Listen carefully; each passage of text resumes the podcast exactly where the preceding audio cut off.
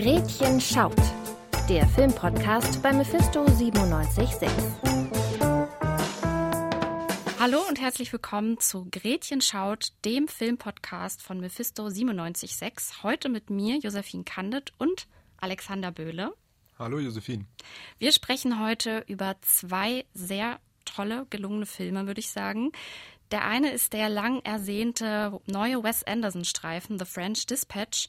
Und im zweiten Teil sprechen wir über Dear Future Children, einem Dokumentarfilm, äh, für den unser Redakteur Tim sogar noch ein Interview führen konnte mit dem Regisseur Franz Böhm bevor wir, Alex, uns ein bisschen äh, in Lobgesängen oder auch nicht, wer weiß, über den äh, Wes Anderson-Film äh, unterhalten, hat Jasmin erstmal einen kurzen Einspieler zum Film vorbereitet. The French Dispatch ist der zehnte Langfilm von Regisseur Wes Anderson. Der Film spielt in der fiktiven französischen Stadt Ennui-sur-Blaisée. Dort hat das Magazin The French Dispatch seine Redaktion. Der Chefredakteur, gespielt von Bill Murray, ist ein Mann mit strengen Prinzipien. Die Druckvorstufe sagt, eine Stunde bis zum Druck. Du bist gefeuert. Wirklich? In meinem Büro wird nicht geweint. Er stellt ein Team der besten englischsprachigen JournalistInnen zusammen, die oft recht freihändig die Geschichten der Stadt erzählen. Drei dieser Geschichten machen den Großteil des Films aus. Die Redaktionsräume des Magazins bieten für sie die Rahmenhandlung. In der ersten Geschichte versucht ein Kunsthändler einem Künstler sein Meisterwerk abzukaufen. Das Problem dabei, der Künstler ist ein verurteilter Mörder und zeigt sich wenig kooperativ. Simon Nackzellenblock J Hobbyraum. Ich will es kaufen. Ist nicht zu verkaufen. Ist es doch? Ist es nicht. Ist es doch? Ist es nicht. Ist es doch? Ist es nicht. Ist es? Die zweite Geschichte aus der Rubrik Politik und Poesie erzählt vom Kampf junger StudentInnen, die sich gegen die strengen Regeln ihrer Universität zur Wehr setzen wollen. Die letzte der drei Geschichten ist die Erzählung eines Gourmet-Kritikers, der versehentlich in die Entführung eines Jungen hineingezogen wird. Die Aromen zogen jeden in ihren Bann, der auf tödliche Weise gebrochen wurde. Wie Sie schon wissen, haben wir Ihren Sohn entführt.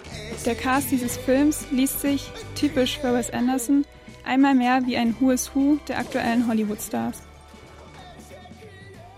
Ja, das Who is Who. Wer ist denn da dabei, Alex? Es sind einfach wieder alle dabei. Also die bekannten Gesichter, mit denen Wes Anderson ja schon ewig lange zusammenarbeitet. Bill Murray, Adrian Brody, Owen Wilson und auch die aktuellen Superstars wie Timothée Chalamet, Tilda Swinton, die natürlich auch schon in mehreren Filmen vorgekommen ist.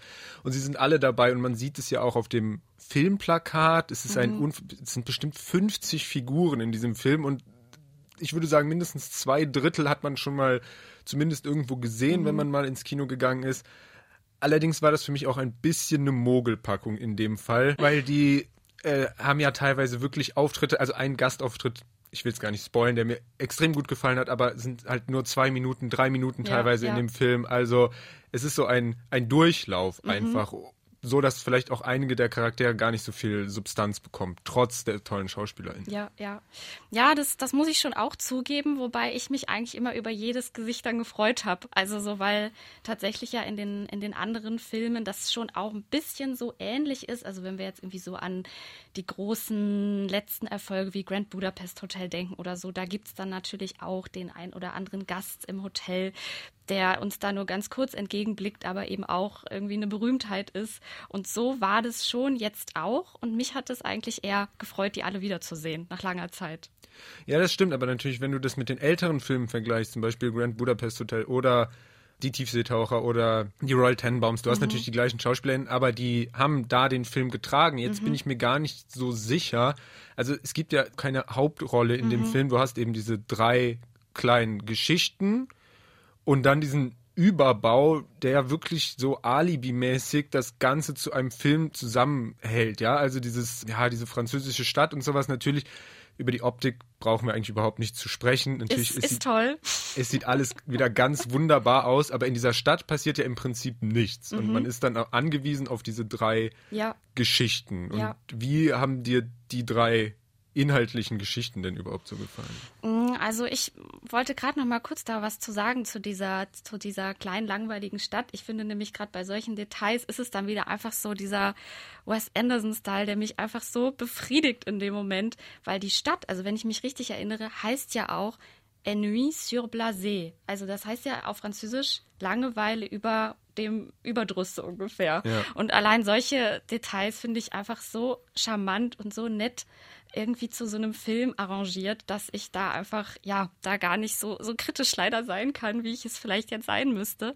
Aber die Geschichten an sich ähm, fand ich eigentlich doch in, in ihrer, in ihrem jeweiligen Gehalt dann immer sehr stark, die haben mich überzeugt. Und es, du hast recht, es ist halt anders als die anderen Wes Anderson-Filme wirklich ein Episodenfilm. Also wir haben eben nicht diese sehr schnelle Gesamthandlung, die ständig vorangetrieben wird und dann gibt es da wieder irgendwo eine kleine Schießerei und dann ist da wieder irgendeine Verfolgungsjagd. Das haben wir Set immer nur in diesen einzelnen Episoden und das ist ein bisschen äh, ungewohnt vielleicht. Also ich hatte auch so nach dem Film das Gefühl, dass das Tempo irgendwie ein anderes war als in den anderen Wes Anderson-Filmen. Es ist natürlich auch ein, ein Film über guten Journalismus vielleicht oder die Frage nach gutem Journalismus oder die Frage, was eigentlich eine gute Reportage sein muss. Und es gibt da schon, glaube ich, auch so, so Anleihen, die das so ein bisschen würziger machen, als es vielleicht im ersten Augenblick erscheint. Ja, also ich muss sagen, für mich äh, war dieses ganze Alibi-mäßig, dieser Zeitungsüberbau. Es war ein bisschen so immer mal wieder reingeschoben, aber nur um die drei Geschichten, die er eigentlich erzählen wollte, glaube ich, zu verbinden. Weil für mich hätte es vielleicht mehr Sinn ergeben, die ganze Geschichte am Stück zu erzählen. Zwar vielleicht so episodenhaft, mhm. aber mit einer, mit einer anderen Handlung, irgendwie einer Person, die durch die Stadt läuft, weil ich weiß nicht, über Journalismus auch wenn ich die Kategorien ganz charmant fand, zum Beispiel von der zweiten, die heißt Poesie und Politik. Mhm. Und diese beiden Aspekte einfach zu verknüpfen, das fand ich ganz süß. Aber ansonsten, ja, ich, diese, diese Journalismusabschnitte zwischendurch haben mich eher rausgebracht aus den mhm. Geschichten. Wobei ich muss sagen, diese drei Geschichten an sich haben mir schon gut gefallen und ich fand es vor allem auch spannend, dass Vielleicht wird Wes Anderson hier und da Inhaltslehre vorgeworfen, aber ich fand, in diesem Film hat er es doch geschafft, auch interessant, natürlich nicht so tiefgründig, aber doch auch interessante Themen anzusprechen und zumindest ein bisschen zum, zum Nachdenken anzuregen, neben seiner ganzen mal wieder überragenden Ästhetik. Mhm. Das ist ja irgendwie schon auch das, was, was wir irgendwie so erwarten, wenn wir uns einen Film von ihm angucken. Ich glaube, wir wären alle super traurig und enttäuscht, wenn das nicht der Fall wäre. Ja, wahrscheinlich kann es auch einfach gar nicht mehr anders. Und äh, wenn man sich einen Film von Wes Anderson anschaut, und das ist jetzt wieder so, man weiß einfach, was man kriegt, ja. Und wenn man Fan ist, so wie wir beide, glaube ich, muss man jetzt auch ja. mal sagen. Können wir zugeben. Wir lieben einfach diese Ästhetik, ja. Dann täuscht das auch einfach über vieles hinweg. Also wenn einem die vorherigen Wes Anderson-Filme gefallen haben, dann wird man an diesem Film auf jeden Fall sehr, sehr wenig nur auszusetzen haben. Und einfach mit so einem, ja, beschwingten Gefühl rein und auch wieder rausgehen. Und damit kommen wir jetzt zu unserem zweiten Film heute, in dem es halt gar nicht um die Ästhetik geht, sondern total um Inhalte. Dieser Film ist sehr politisch und es handelt sich um Dear Future Children. Und auch hier wird euch Jasmin erstmal kurz erklären, worum es in dem Film geht. Drei Frauen, drei Länder, drei Kämpfe. So lässt sich die Dokumentation Dear Future Children zusammenfassen. In Uganda, Chile und Hongkong kämpfen drei junge Menschen für die Zukunft gegen den Klimawandel, für Demokratie, für Gerechtigkeit. An der sogenannten Frontline, auf der Demonstrierende und Staatsgewalt aufeinandertreffen, setzen die Jugendlichen teilweise ihr Leben aufs Spiel. Being at the frontline means a lot of risks. I don't know what will happen next. Die drei jungen Frauen eint die Hoffnung auf eine bessere Welt und der Mut, alles aufs Spiel zu setzen, um ihr Ziel zu erreichen damit künftige Generationen es einmal besser haben. We don't risk our future by protesting on the streets. Not going on the streets will risk our future way more. Auch hinter der Kamera ist der Film sehr jung besetzt. Den Film drehte der 22-jährige Regisseur Franz Böhm mit seinem Team. Finanziert wurde Dear Future Children über eine Crowdfunding-Kampagne. That's only the beginning. I'll do anything for a better future. I owe this to my future children. Ja, ich finde es gerade richtig interessant, Alex, was du als äh, kleine Einstimmung eben auf den Film gesagt hast und äh, diese zwei Pole aufgemacht hast von Ästhetik und Inhalt. Und ich finde, irgendwie ist es doch erstaunlich, dass dieser Film, der natürlich als Dokumentarfilm über drei sehr starke Frauen erzählt, die in den jeweiligen Ländern eben sehr, ja, sehr kraftvoll die Revolution sozusagen vorantreiben, dass dieser Film doch auch durch seine Ästhetik in gewisser Weise mich extrem berührt. Also in der Ästhetik eben dieser Rohheit, eben gar nicht wie bei The French Dispatch, dieser gekünstelten Welt, die irgendwie so ein bisschen wie so eine, ja, eben ausgedachte Stadt daherkommt, wo man sich mal so reinsetzen möchte. Aber in diesem Dokumentarfilm ist es wirklich die, die nackte Realität sozusagen, die uns da entgegengeschleudert wird, kann man fast sagen. Also ich fand, das waren wirklich extrem schockierende Bilder auch, die voller Gewalt sind, die eben ja wirklich in keinster Weise inszeniert ist, sondern einfach geschieht. Ja, also äh, Ästhetik spielt tatsächlich auch eine Rolle, auch wenn sie nicht im Vordergrund steht. Aber ich finde gerade interessant, also als ich mir den Film angesehen habe, erstmal hat es mich irritiert, dass es drei so unterschiedliche Frauen an drei unterschiedlichen Stellen sind, die für unterschiedliche Sachen kämpfen. Weil ich dachte mir, jede einzelne dieser Geschichten gibt genug her. Aber dann dachte ich mir auch, wie super interessant das ist, dass halt diese drei Frauen für so unterschiedliche Sachen stehen, an so mhm. unterschiedlichen Orten, aber sie alle es auf ihre eigene Art und Weise schaffen, diese Bewegung am Laufen zu halten oder mhm. sogar zu gründen. Mhm. Ähm, in Uganda zum Beispiel, das ist die Gründerin von Fridays ja, for Future Uganda. Ja, ja. Und wie das dann verbunden wird, das ist einfach, also das Wort fällt wirklich überall und wir werden es auch gleich nochmal hören. Aber es ist wirklich inspirierend und mhm. diese, diese Zusammensetzung und dieses Zeigen von Möglichkeiten, die es überall gibt, egal mhm. wovon man umgeben ist, das fand ich schon sehr sehenswert. Unser Kollege Tim hatte die Möglichkeit, auf der Leipziger Filmkunstmesse ein Interview mit dem Regisseur Franz Böhm zu führen. Die erste Frage, die er ihm gestellt hat, war die nach dem Titel des Films. Erstmal ist der Titel Dear Future Children ein Zitat von Hilda selbst, ähm, also von unserer Protagonistin aus Uganda. Und ich glaube, es passt deswegen so gut, weil eine der wenigen Elemente, die alle drei Protagonistinnen miteinander so verbindet, ist eben dieser Kampf für die gemeinsame Zukunft und vor allem sagen auch alle drei eben für die zukünftigen Kinder auch, für die zukünftigen Generationen, für die nachfolgenden Generationen.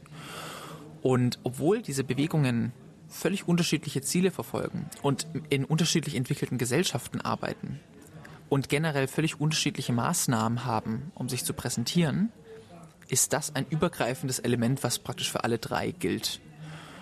Es ist wie ein Anfang eines, wie der Anfang eines Briefs, weil eben auch diese Protagonistinnen ja eigentlich erst am Anfang stehen von ihrer Tätigkeit. Nicht nur, weil sie jung sind, sondern auch, weil ja viele der Bewegungen ähm, ja noch eher am Anfang stehen. Die Themen, die da äh, mit reinspielen, die ich jetzt ausmachen konnte, sind zum einen der Klimawandel, dann das, das Leben in Freiheit und äh, in Demokratie und das Leben in Gerechtigkeit, in sozial gerechten äh, Gesellschaften.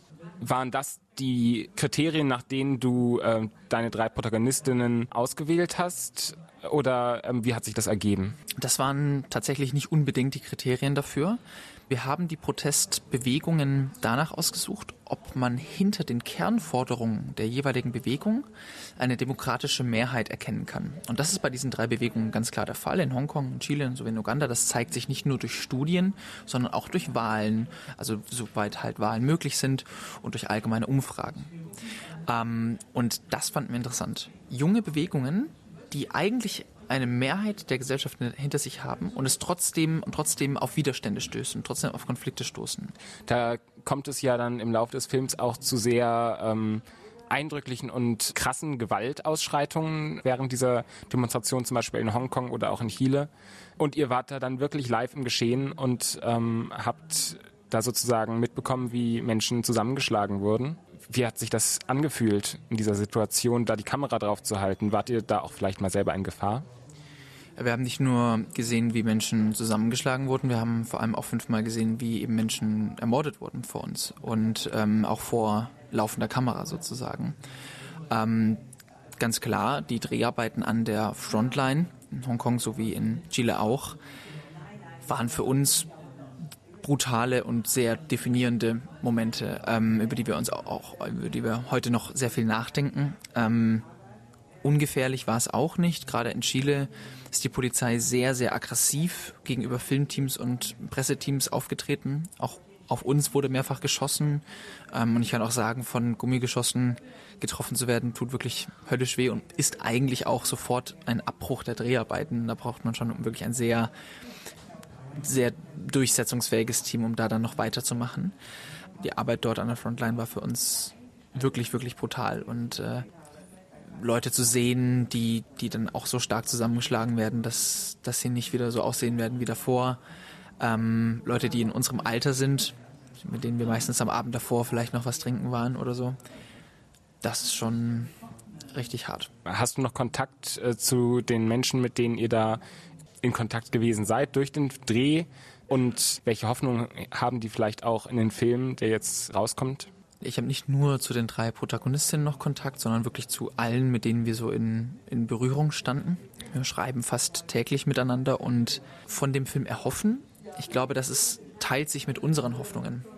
Einfach, dass mehr Leute diesen Geschichten auch zuhören, dass wir eine gute und eine breite Plattform schaffen für diese Projekte, für diese Geschichten, für diese Menschen, für diese Stimmen und möglichst viele Leute damit ansprechen können. Eine letzte Frage habe ich dazu dann noch. Eine Stelle, die ich sehr schön fand, war im Film, als gesagt wird, ähm, Inspiration ähm, ist ja schön und gut, aber wir müssen auch was tun. Hättest du es dann vielleicht lieber, dass der Film nicht, nicht als inspirierend bezeichnet wird, sondern als ein Akt selber? Oder glaubst du, dass er das sein kann überhaupt? Ich glaube durchaus, dass Film da eine sehr, sehr wichtige Rolle einnimmt. Ähm, ich glaube, dass man durch Film Menschen viel besser verstehen und nachvollziehen kann und auch internationale Konflikte besser nachvollziehen kann.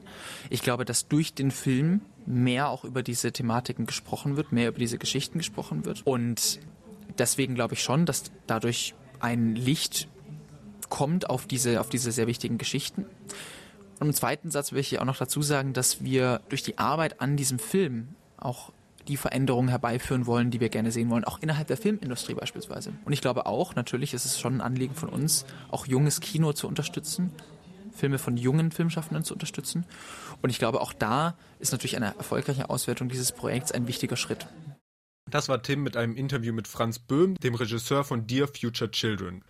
Und das war's dann auch schon wieder für dieses Mal mit Gretchen Schaut. Danke an Tim Puls für die Produktion dieser Folge, danke an Jasmin für die Einspieler. Wir sind dann in zwei Wochen wieder da mit zwei neuen Filmen. Bis dann. Ciao.